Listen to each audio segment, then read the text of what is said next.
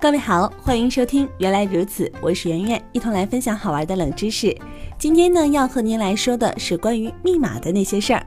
密码就是为了保密，通常是以数字、字母、单词等组成的内容代替真实内容的一种符号。说起这密码的来历，就要追溯到两千多年以前。据说最早的密码大约出现在公元前五世纪，当时古希腊的斯巴达人使用一种特殊的棍子来传递加密信息。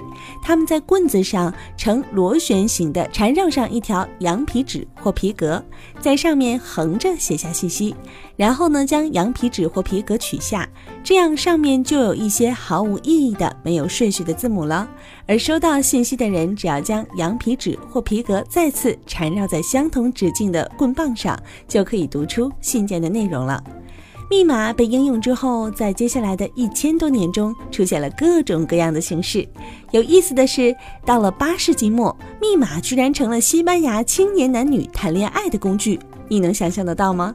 当时的青年男女可并不是想玩什么浪漫，而是由于受到封建制度的束缚，不得已而为之。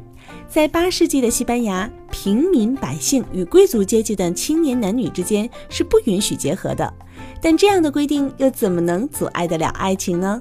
为了写情书，广大青年发挥他们的聪明才智，创造出了各种各样的秘密通信形式。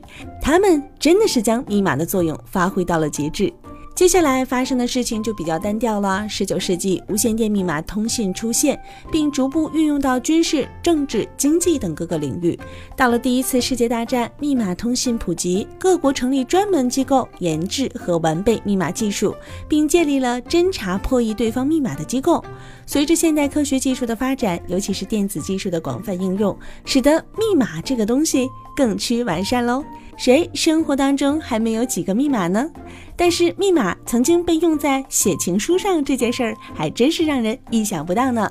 好啦，本期节目就到这里，我是圆圆。如果想了解更多精彩的节目内容，请您关注微信公众账号“圆圆微生活”，圆两个字都一样，是元旦的圆，期待着和您互动交流。